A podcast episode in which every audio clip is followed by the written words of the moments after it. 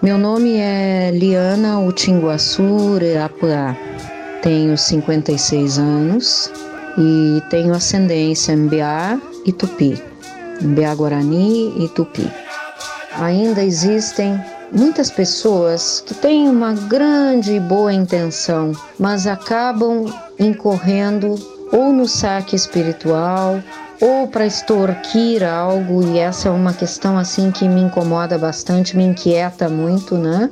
Porque nessa vida, no modo de vida que eu venho exercendo, eh, muitas vezes as pessoas me pedem para fazer essas pontes e eu percebo e me pergunto: será que é positivo? Né? Será que não vai haver uma distorção de algo ou um risco desnecessário aí no meio disso tudo, né? Mas é importante essa troca, né, de saberes, mas que se dê, como disse antes, respeitando todo este antes e concentrando também essa presença na medida do possível, né, dos nossos avós, das Tiaí, dos Tiramoi, dos Caraí, junto nessa caminhada como um todo, mas isso nem sempre é possível porque eles também não querem sair da, das suas comunidades, né?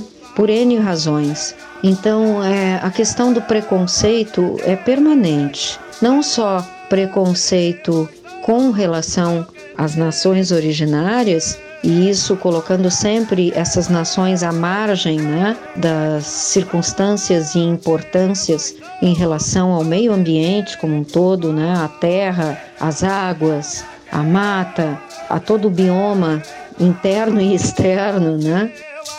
Ainda há muito preconceito e muita dificuldade de se compreender a raiz primeira de todos nós. As pessoas preferem se rotular, se etiquetar, né? Europeias, por exemplo, e nisso aí eu vou dar uma ênfase à maneira como fui criada. Eu fui criada por uma família que tem no seu, em toda a sua biologia, em toda a sua genética, tem o sangue indígena, mas também tem o sangue europeu. A minha família respeita o meu modo de ser, as minhas escolhas, mas já não há um envolvimento como no meu caso, né? De ter retornado à comunidade e de seguir é, praticante do modo de ser o máximo que eu posso, né? O máximo que me é permitido. Então, isso já é dentro do seio da cultura familiar, já é uma negação das nossas origens, das nossas raízes primeiras. E aí já está embutido um preconceito, aí já está embutido uma barreira, um tijolinho dessa barreira que foi crescendo, vai crescendo, crescendo. Aqui no Rio Grande do Sul a gente vê muito, por exemplo, em feiras ou no centro da cidade, né? As pessoas entregando ao coral guarani, por exemplo, moedas e não comprando um artesanato, ou não comprando CD, ou sequer parando para perguntar, né? por que, que as crianças estão ali cantando e o que estão cantando. E nisso se cria um vício também comportamental que naturalmente, por um outro viés, por um outro lado, também acaba desmerecendo toda essa cultura e todo este sagrado canto dos quiringués, que são os anjos, são os anjos que estão cantando ali para nós nos centros urbanos, nas feiras, né? e as pessoas estão sempre com aquele olhar diminutivo, com aquele olhar preconceituoso de índiozinhos, pobrezinhos, abandonados. E eu não alimento isso. Ah, não alimento porque está totalmente fora da leitura de respeitabilidade, de valor de toda a cultura que carrego em mim e através de mim. Como as escolas, né, a escola pública pode contribuir? Olha, fazendo valer, né, na sua vivência básica através dos seus do corpo docente e da diretoria das escolas, buscar maior interlocução. Existem vários grupos, por exemplo, aqui no sul nós temos recentemente, uns anos atrás, o cacique Jaime ali no Cantagalo começou a desenvolver em parceria com outros grupos com grupos de Juruá, né, não indígenas, a caminhada Mbiá de Guatá. E essa caminhada ela está sempre transcorrendo uma vez ao mês e eu sempre procuro levar isso no Facebook e diferentes maneiras com as quais eu faço a flecha correr, né? Para que as escolas levem as crianças. Pessoalmente, eu tenho um trabalho chamado SOS nas aldeias. Isso não é um trabalho também, eu não gosto dessa palavra. É um servir, um servir. Vamos bater mais no servir.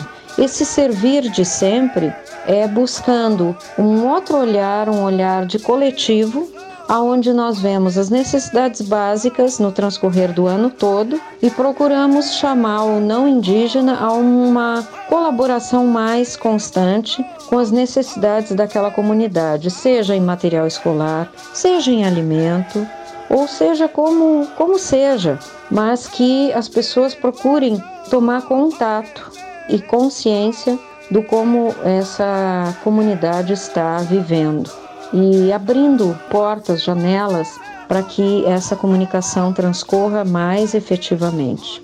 E as escolas têm que procurar, sim, em parcerias com programas estaduais, municipais, federais, né? Mas principalmente naquelas ações básicas que eu não, não sou muito cordata, né? Com essas questões de dia do meio ambiente, dia do índio, dia disso, disso, daquilo. É a semana do índio ou, ou o dia do índio, né?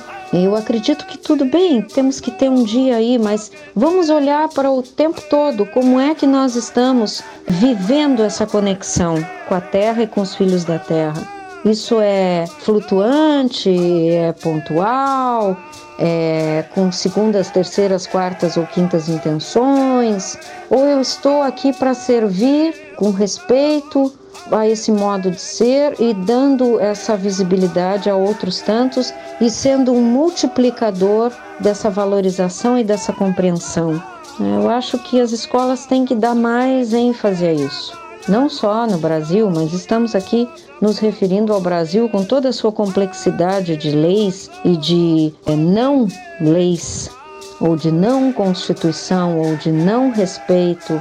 Então, nós temos aí um caminho longo a percorrer enquanto seres humanos, eu volto a enfatizar isso, enquanto sociedade, enquanto pessoas, né? gente, porque todos nós somos gente da Terra, ou não somos?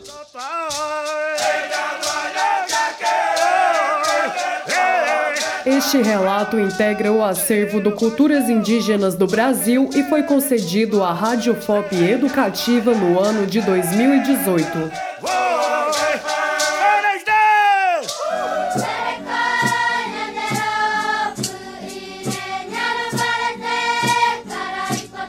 Vozes dos Povos Originários do Brasil. Direção: Glaucio Santos, Helena Azevedo Paulo de Almeida e Cimei Gonderim. Roteirização: Jennifer Santos Ferreira e Samuel Reis. Produção: Sistema UFOP de Rádio e Roquete Pinto Comunicação Educativa. Realização: Universidade Federal de Ouro Preto.